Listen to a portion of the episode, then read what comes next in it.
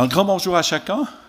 Que le Seigneur nous accompagne ce matin, comme il nous a accompagnés tout à l'heure. Euh, Blaise a souligné ensemble.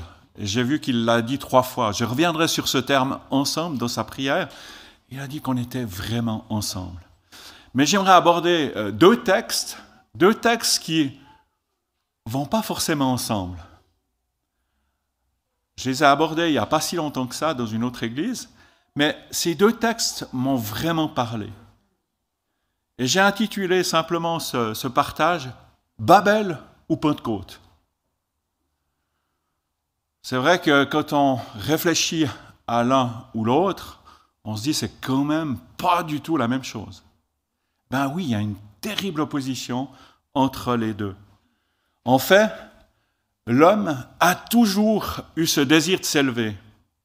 Dès la Genèse, dès le début de la Bible, on voit bien que l'homme désire devenir comme Dieu. Avec comme conséquence malheureuse, c'est que il va pas rechercher le bien. Il va au contraire rechercher très vite le pouvoir, satisfaire son égoïsme. Il y aura de la violence. Et par cette désobéissance qu'il a euh, envers Dieu, il va couper le lien qui le reliait à Dieu. En voulant être semblable à Dieu, il y a des conséquences vraiment négatives qui ont lieu et qu'on va retrouver d'ailleurs dans, le récit de Babel. Hein, il y a, dans le début de, de la Genèse, il y a la peur, le désir de se cacher de Dieu. C'est le cas encore aujourd'hui. Il y a de la violence. Il y a l'inimitié entre les uns et les autres. Il y a l'orgueil, l'orgueil triomphant. On ne veille pas les uns sur les autres. On n'est pas le gardien de nos frères, mais parfois on est même les meurtriers. La corruption est là, mais Dieu juge. Le cœur de l'homme est tortueux. Et c'est ce qu'on voit dans le récit de Babel. Et c'est au Genèse 11. Et je vous propose de lire ce premier texte dans Genèse 11, les versets 1 à 9, et c'est là que nous voyons que les hommes ont un projet commun. Ils ont, euh, ils ont le désir vraiment de construire ensemble une tour, réaliser quelque chose de, de solide et d'élevé. Alors je lis dans euh, Genèse 11 les versets 1 à 9. Toute la terre avait une seule langue et les mêmes mots. Après avoir quitté l'Est, ils trouvèrent, donc l'ensemble des hommes, trouvèrent une plaine dans le pays de Sinéar, et ils s'y installèrent. Ils se dirent l'un à l'autre, Allons, faisons des briques et cuisons-les au feu. La brique leur servit de pierre et le bitume de ciment. Ils dirent encore, Allons, construisons-nous une ville et une tour dont le sommet touche le ciel et faisons-nous un nom afin de ne pas être dispersés sur toute la surface de la terre. L'Éternel descendit pour voir la ville et la tour que construisaient les hommes, et il dit, Les voici qui forment un seul peuple et ont tous une même langue.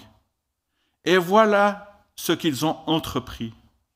Maintenant, rien ne les retiendra de faire tout ce qu'ils ont projeté. Allons, descendons, et là brouillons leur langage, afin qu'ils ne comprennent plus, qu'ils ne se comprennent plus mutuellement. L'Éternel les dispersa loin de là, sur toute la surface de la terre, parce que c'est là que l'Éternel brouilla le langage de toute la terre, et c'est là qu'il les dispersa sur toute la surface de la terre. J'aimerais juste souligner, avant de, de prendre vraiment l'ensemble de ces versets, juste un élément. Il est dit Allons, descendons, et là brouillons leur langage, afin qu'ils ne comprennent, qu'ils ne se comprennent plus mutuellement. On voit que c'est un pluriel. Allons, alors que c'est Dieu qui parle. Et on voit qu'en en fait, déjà là, la Trinité Dieu, Père, Fils et Saint-Esprit sont bien présents. Ils sont un. Ils sont unis. Et on voit qu'à travers toute la Bible, il y a toujours cette référence au Dieu Tout-Puissant, Père, Fils et Saint-Esprit. Mais j'aimerais reprendre ce texte et dire, voilà, il y avait un objectif pour les hommes. À ce moment-là, ils parlaient tous la même langue. Il y a ce désir de puissance, cette expression vraiment de l'orgueil humain. On va faire quelque chose, on a un projet. On a un projet, mais dans ce projet, il y a le rejet de Dieu. On n'en veut pas. Et c'est pas anodin de construire une tour. Dans l'Antiquité, il y avait toujours cette idée que si on construisait une tour, on se rapprochait du ciel. Et souvent, au haut de la tour, on adorait des dieux païens. C'est une manière de s'élever, d'aller à la rencontre de Dieu, mais aussi de s'opposer à la volonté divine, de démontrer aussi par là même le génie humain. Ce qu'il y a de remarquable dans ce texte, c'est le regard de Dieu. Dieu ne reste pas indifférent à ce qui se passe. Au contraire, il manifeste, et ça dès le début de la Bible, mais là encore, il manifeste son intérêt pour l'homme. Il analyse les cœurs, les projets. Et là, malheureusement, il est attristé, il voit la violence, il voit l'orgueil, il voit la corruption. Et ça demande son intervention. Et il ne laisse pas les choses aller. Dieu va juger. Dieu juge. Et quand Dieu juge, là, eh bien, qu'est-ce qu'il fait? Il va provoquer la dispersion, la confusion, et le projet humain, ce projet de s'élever, eh bien, euh, va complètement avorter. L'orgueil humain est vraiment mis à mal. Et j'aimerais vous citer une petite anecdote. C'est un village, un village d'Italie, San Gimignano, il y a de la pub d'ailleurs. Hein. Il y a de la pub, on peut aller le visiter, il y a des, tours qui sont organisés, etc. Mais San Gimignano, c'est une petite ville de Toscane, euh, pittoresque, vraiment magnifique. Et San Gimignano, ce qu'il y a de particulier, c'est qu'il y a 14 tours dans cette petite ville. On voit bien ces tours, toutes ces tours. Et au Moyen Âge, il y en avait une cinquantaine. Et pourquoi ces tours? Parce que chaque famille essayait de construire la tour la plus haute, parce que c'était montrer au fond son aisance, son, euh, sa fierté de dire j'ai réalisé, j'ai de l'argent, je suis riche, je suis bien, etc. Et ils exposaient comme ça à tous le fait qu'ils avaient réussi. Hein, une tour, pour la famille, c'était montrer son pouvoir, son orgueil aux yeux de tous. Et de nos jours, ça n'a pas changé. L'homme veut toujours dominer. Hein, son cœur n'a pas changé. Il s'oppose toujours à Dieu et on construit même, encore maintenant, des tours. Hein. Même des tours ou des édifices qui, qui mettent en valeur ce qu'on est capable de réaliser. Et pourtant, euh, l'homme ne cherche pas, beaucoup plus Dieu. Mais Dieu ne l'a pas abandonné à lui-même. Dieu a parlé. Dieu a agi en donnant en donnant euh, de tout l'Ancien Testament, on le voit, des sacrificateurs qui intercédaient pour, euh, pour le peuple d'Israël, qui offraient des sacrifices, des prophètes aussi. Hein, des, prophètes, qui ont été aussi, non seulement en Israël, mais qui ont été aussi en dehors d'Israël. Hein. on peut penser à Jonas, qui est allé à Ninive, mais il y en a d'autres qui ont été comme ça à la rencontre des hommes et des femmes pour leur dire non, attention, Dieu est là. Mais Dieu, dans sa grâce, il avait annoncé par Moïse qu'il y aurait un meilleur sacrificateur, un meilleur prophète, un meilleur roi, un sauveur qui viendrait, un Messie, quelqu'un de parfait. Et en fait, cette, euh, ce plan, ce plan de salut qui a existé de toute éternité, eh bien, Jésus l'a réalisé il y a 2000 ans en venant à Bethléem, dans une petite ville, petite ville sans, sans grande histoire, mais Jésus est entré dans l'histoire en naissant en toute simplicité. Il aurait pu passer inaperçu, mais Dieu a montré à des bergers, à des mages, à des gens qui finalement étaient peut-être pas très riches, d'autres plus riches, plus, instruits dans, euh, dans la science de l'époque. Il a montré un ensemble, un panel de, de la population qu'effectivement le Sauveur était là. Cette histoire et ce plan du salut ont été passés de toute éternité. C'est Pierre qui le, souligne dans son épître, dans la première épître de Pierre, au verset 19 et 21. Alors d'abord, il nous exhorte en disant, Conduisez-vous avec crainte pendant le temps de votre pèlerinage. C'est vrai qu'on est pèlerin sur cette terre et un jour, ben, on devra rencontrer Dieu. Hein. Conduisez-vous avec crainte pendant le temps de votre pèlerinage, sachant que ce n'est pas par des choses périssables, par de l'argent ou de l'or que vous avez racheté, été racheté de la vaine manière de vivre que vous avez hérité de vos pères, mais par le sang précieux de Christ comme un agneau sans défaut et sans tache. Et là, il souligne, prédestiné avant la fondation du monde et manifesté à la fin des temps à cause de vous, qui par lui croyez en Dieu, lequel l'a ressuscité des morts et lui a donné la gloire, en sorte que votre foi et votre espérance reposent sur Dieu. C'est une foi ferme dans les promesses de Dieu. Il les a accomplies. Mais ce n'était pas un plan euh, au raccroc, comme on pourrait dire, bah, attention, là je vais dans le mur, je vais vite changer mes plans. Non. Dieu avait tout prévu dès le départ. Il l'avait prédestiné avant la fondation du monde que Jésus-Christ allait venir pour nous sauver par son sang. Ce, d'ailleurs, il le dit dans cette nouvelle page qui s'ouvre euh, par la, la croix. Celui qui est la parole, Christ, est devenu homme et il a vécu parmi nous nous avons contemplé sa gloire, la gloire du Fils unique envoyé par son Père, plénitude de grâce et de vérité. C'est Jean 1, 14.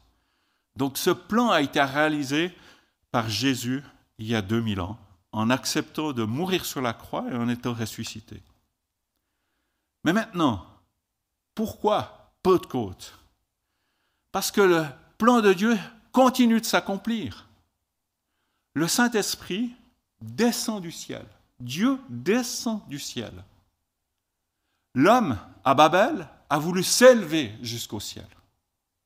Mais il a été remis à sa place. Là, Dieu, de sa grâce, descend du ciel. Et on va lire euh, ces quelques versets de Acte 2 pour se remettre dans, dans la mémoire de ce qui s'est passé. Acte 2, les versets 1 à 13, c'est le plan de Dieu qui s'accomplit. Donc Dieu n'a pas simplement donné son Fils à la croix, il l'a pas, il lui a pas simplement redonné vie, ressuscité, mais il nous donne l'occasion d'avoir le Saint-Esprit dans nos vies. Et ça, c'est quelque chose d'extraordinaire. Quand le jour de la Pentecôte arriva, ils étaient tous ensemble au même endroit. Tout à coup, il vint du ciel un bruit comme celui d'un vent violent qui remplit toute la maison où ils étaient assis. Des langues qui semblaient de feu leur apparurent, séparées les unes des autres. elles se posèrent sur chacun d'eux. Ils furent tous remplis du Saint-Esprit et se mirent à parler en d'autres langues, comme l'Esprit leur donnait de s'exprimer. Or il y avait là au séjour à Jérusalem des Juifs, hommes pieux, venus de toutes les nations qui sont sous le ciel. À ce bruit, ils accoururent en foule et furent stupéfaits parce que chacun les entendait parler dans sa propre langue.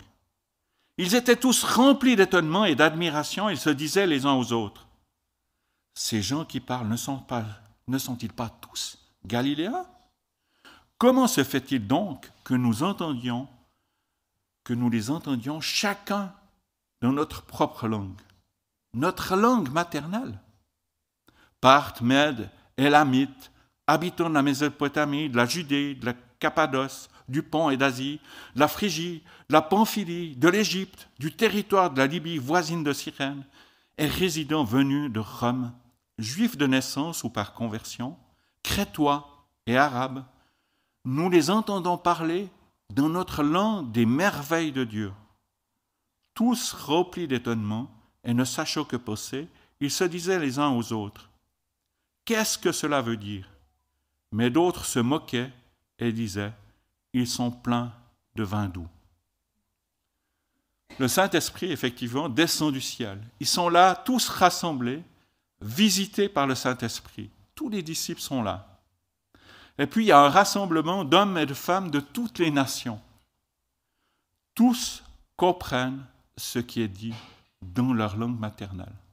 C'est vraiment l'opposé de ce qu'on a vu sur Babel.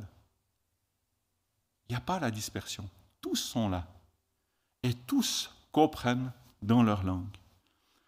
Mais là, il y a deux réactions. Deux réactions, deux clans qui réagissent à l'action de Dieu.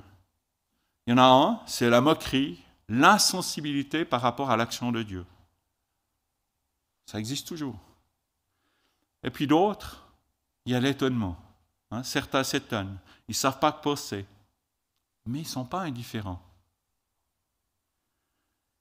Et c'est vrai que là s'accomplit en fait la promesse que Dieu a faite dans l'Ancien Testament par, euh, par le prophète Joël. Et c'est l'apôtre Paul qui dit dans la suite, il dit la chose suivante. Dans les derniers jours, dit Dieu, je déverserai mon esprit sur tout être humain. Vos fils et vos filles prophétiseront. Vos jeunes gens auront des visions et vos vieillards auront des rêves.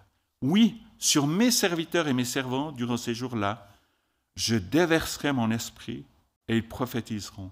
Je ferai des prodiges en haut dans le ciel et des signes miraculeux en bas sur la terre du sang, du feu et une vapeur de fumée. Le soleil se changera en ténèbres et la lune en sang avant l'arrivée du jour du Seigneur, de ce jour grand et glorieux. Alors toute personne qui fera appel au nom du Seigneur sera sauvée. Alors une partie est déjà réalisée. Je déverserai mon esprit sur tout être humain. Toute personne qui fera appel au nom du Seigneur sera sauvée tout être humain qui fera appel au nom du Seigneur sera sauvé et recevra le Saint-Esprit. Jésus l'avait promis hein, dans Jean 14. Il dit, et moi, je prierai le Père, et il vous donnera un autre consolateur. Parce que lui avait déjà consolé pas mal de personnes, en les guérissant, en les accompagnant, en leur parlant. Eh bien là, il dit, il vous donnera un autre consolateur, afin qu'il demeure éternellement avec vous. L'esprit de vérité que le monde ne peut recevoir, parce qu'il ne le voit point et ne le connaît point. Mais vous, vous le connaissez, car il demeure avec vous et il sera avec vous, en vous. Je ne vous laisserai pas orphelin, je viendrai à vous. Et là, on est au bénéfice, depuis la Côte, tout croyant est au bénéfice de l'action du Saint-Esprit.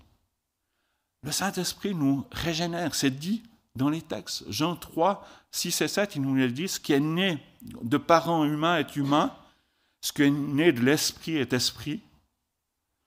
Et Jésus dit, ne t'étonne pas, il le dit à Nicodème, ne t'étonne pas ce que j'ai dit, il faut que vous naissiez de nouveau. Il y a une nouvelle naissance pour chacun d'entre nous. Soit elle est faite, elle est réalisée, soit elle est possible. Mais nous pouvons être une nouvelle créature habitée par Dieu. Et si nous sommes habités par Dieu et par son esprit, ben cet esprit va nous convaincre de pécher. Et même avant qu'on se convertisse, l'action du Saint-Esprit est là. L'Esprit montre que euh, nous sommes tous pécheurs. Et c'est d'ailleurs la raison pour laquelle certains, ben, tout d'un coup, ferment la porte parce qu'ils ils voient qu'ils sont pécheurs. Et l'esprit de nos vies aussi peut nous souligner parfois un péché et nous demander de le confesser. Et puis l'esprit nous équipe, Dieu nous équipe par des dons. Il y a diversité de dons, mais le même esprit, diversité de services, mais le même Seigneur. Or, à chacun, la, manifestation de l'esprit est donnée pour le bien de tous la manifestation de l'Esprit est donnée pour que l'Église puisse croître, que nous puissions vraiment vivre ensemble. L'Esprit nous conduit. Si vous êtes conduit par l'Esprit, vous n'êtes point sous la loi. Si nous vivons par l'Esprit, marchons aussi selon l'Esprit. Galates 5, les versets 18. Mais le verset aussi 22 et 23 nous dit, mais le fruit de l'Esprit, on est amené à porter du fruit. Le fruit de l'Esprit, c'est l'amour, la joie, la paix, la patience, la bonté, la miséricorde, la fidélité, la douceur, la tempérance. La douceur, quand on est fatigué, c'est pas évident. La patience non plus. Mais des fois, même quand on n'est pas fatigué. Hein. J'en ai fait l'expérience. Alors, mais l'esprit peut nous aider. L'esprit nous nourrit et fait vivre en nous la vie du ressuscité. Si l'esprit de celui qui est ressuscité, Jésus d'entre les morts, habite en vous, celui qui a ressuscité Christ d'entre les morts rendra aussi la vie à vos corps mortels par son esprit qui habite en vous.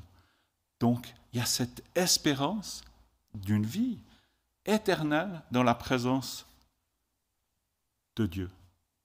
Et puis l'Esprit nous aide à faire mourir le péché. Romains 8, 13. L'Esprit intercède pour nous. Certaines fois, on ne sait pas. On ne sait pas que demander, ou on demande mal. Mais l'Esprit intercède pour nous.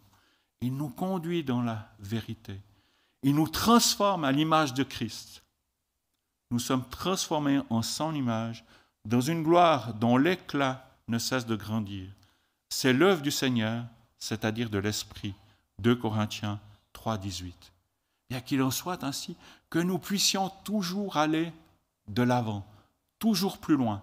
C'est la raison pour laquelle Jésus a institué la scène, pour nous dire oui, voilà, vous avez été tirés du péché, vous vous étiez embourbés dans le péché, j'ai tout sacrifié à la croix, acceptez cette vie nouvelle, mais maintenant continuez dans cette vie nouvelle. Si on, prend la scène, c'est qu'on accepte de continuer avec Christ, d'aller de l'avant avec lui, sachant qu'il a tout accompli et qu'il l'accomplira encore dans nos vies.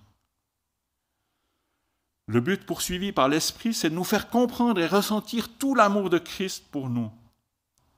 L'Esprit aussi veut nous éveiller à la grâce, il veut nous apaiser, nous consoler. Et c'est dans le discours de Pierre à la, à, la Côte, quand il parle de l'Esprit, il dit que c'est vraiment le plan de Dieu qui s'accomplit. Et il demande, il n'y a pas d'autre alternative. Hein.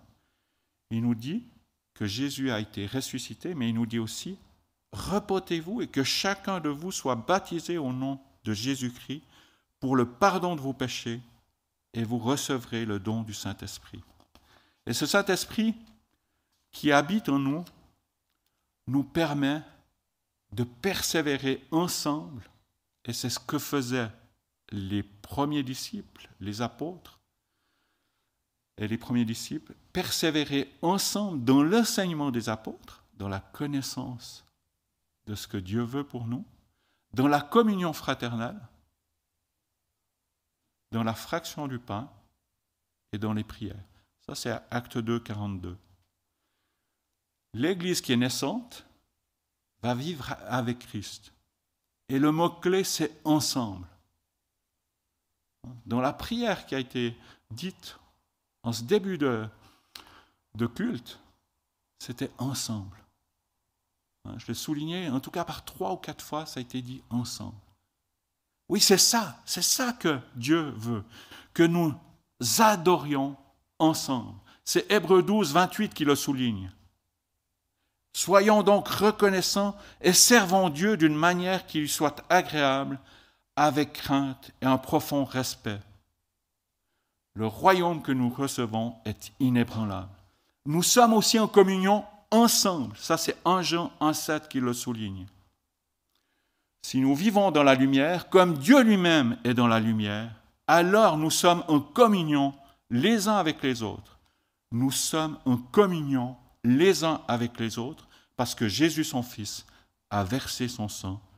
Nous sommes purifiés de tout péché. Et puis nous servons ensemble. Galates 5, 5, 13, pardon. Oui, mes frères et sœurs, vous avez été appelés à la liberté. Seulement ne faites pas de cette liberté un prétexte pour vivre comme des hommes livrés à eux-mêmes. Au contraire, par amour, mettez-vous au service des uns des autres, ensemble. Nous partageons ensemble. Ils vendaient, alors c'était exceptionnel hein, dans, dans la chrétienté, quoique, quoique je me suis laissé dire, euh, pour ceux qui le connaissaient, par Paul-André Eicher, qui me disait qu'il avait été au Liban. Et au Liban, ben, il, faisait, il faisait passer les paniers, comme on le fait ici, pour l'offrande. Mais il y en avait qui étaient tellement dans la difficulté que c'était entendu par toute l'Église et par tout l'anciennat de l'Église, tous les responsables de l'Église, que certains pouvaient prendre notre panier plutôt que mettre. Ça, c'était vivre ensemble. Et là, c'est vrai que dans les actes, c'est mis, ils vendaient leurs propriétés et leurs biens, et ils ont partagé le produit entre tous selon les besoins de chacun. Ils étaient chaque jour tous ensemble assidus au temple. Ils rompaient le pain dans les maisons et prenaient leur nourriture avec joie et simplicité de cœur. Nous sommes dans la joie ensemble et nous souffrons parfois aussi ensemble. Romains 12, 14. Demandez à Dieu de faire du bien à ceux qui vous persécutent. Oui, demandez du bien pour eux. Ne demandez pas du mal. Et il poursuit. Partagez la joie de ceux qui sont dans la joie, les larmes de ceux qui pleurent. L'Église, ça doit être ça. Partager la joie de ceux qui sont dans la joie et les larmes de ceux qui pleurent. Et puis nous chantons aussi ensemble. C'est ce qu'on a fait ce matin, psaume 149, 1. Louez l'Éternel, chantez pour l'Éternel un cantique nouveau. Célébrez ses louanges dans l'assemblée de ceux qui sont attachés. Le louer ensemble, le remercier ensemble. Et en conclusion, que voulons-nous vivre dans nos églises? Babel ou Pentecôte? Parce que finalement, c'est un choix aussi individuel. C'est mon choix. Qu'est-ce que je veux vivre à titre individuel? Et c'est souligné par l'apôtre Paul dans Colossiens 3. Je vous lis simplement en conclusion cette, parole de Colossiens 3, qui est si importante. Voulons-nous vivre vraiment Christ en nous, en chacun de nous, et Christ dans nos églises? Il n'y a plus que Christ, lui qui est tout en tous. Ainsi, puisque Dieu vous a choisi pour faire partie du peuple saint et qu'il vous aime, revêtez-vous d'ardente bonté, de bienveillance, d'humilité, de douceur, de patience. Ainsi, puisque Dieu vous a choisi pour faire partie du peuple saint et qu'il vous aime, revêtez-vous d'ardente bonté, de bienveillance, d'humilité, de douceur, de patience. Et puis, l'apôtre Paul sait que ce n'est pas facile. Il dit, supportez-vous les uns les autres. Et si quelqu'un de vous a quelque chose à reprocher à un autre, pardonnez-vous mutuellement. Le Seigneur vous a pardonné, vous aussi, pardonnez-vous de la même manière. Et par-dessus tout cela, revêtez-vous de l'amour qui est le lien par excellence. Que la paix instaurée par Christ gouverne vos décisions, car c'est à cette paix que Dieu vous a appelé pour former un seul corps. Et il souligne, soyez reconnaissants. Que la parole de Christ réside au milieu de vous dans toute sa richesse qu'elle vous inspire une pleine sagesse pour vous instruire et vous avertir les uns les autres, ou pour chanter à Dieu de tout votre cœur des psaumes, des hymnes et des cantiques inspirés par l'Esprit, afin d'exprimer votre reconnaissance à Dieu. Dans tout ce que vous pouvez dire ou faire, agissez au nom du Seigneur, remercions Dieu le Père par lui. Colossiens 3, les versets 11 à 17. Sachons donc intercéder les uns pour les autres. Intercéder, c'est le pasteur Dietrich Bonhoeffer, et je vous laisserai juste ce mot de la fin, qui disait la chose suivante. Intercéder signifie accorder aux frères le même droit que celui que nous avons reçu nous-mêmes, le droit de nous présenter devant le Christ et d'avoir part à sa miséricorde. J'aimerais prier. Oui, Père céleste, merci parce que tu nous as visités d'en haut. Merci parce qu'à travers toute l'histoire de l'humanité, tu as été présent. Rien n'a été laissé au hasard.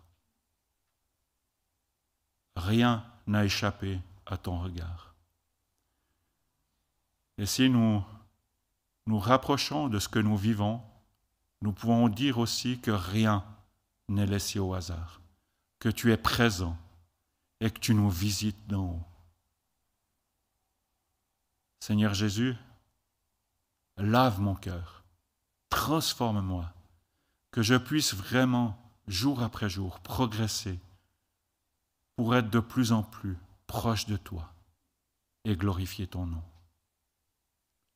Seigneur, que je sois un intercesseur et que je manifeste pour mes frères, pour mes sœurs, pour mes proches, pour ceux qui sont encore loin de toi, que je vois pour chacun la possibilité de bénéficier de ton pardon, de ta miséricorde. Donne-moi d'avoir ton regard. Donne-moi d'avoir tes sentiments ces sentiments qui étaient en Jésus-Christ, qui a accepté de venir dans le bourbier de notre monde pour nous sauver, pour me sauver. Merci Seigneur Jésus parce que tu as consolé, mais en plus tu nous as envoyé et promis le consolateur, le Saint-Esprit, et tu veux habiter dans chacune de nos vies. Seigneur, que nous puissions te laisser habiter entièrement dans notre demeure, du galta au sous-sol. Seigneur, qu'aucune pièce ne soit fermée à ta visite. Visite-nous, transforme-nous et garde-nous. Que nous puissions vivre ensemble, glorifier ensemble ton nom et avoir un témoignage ensemble pour tous ceux qui nous regardent. Béni soit ton nom. Amen.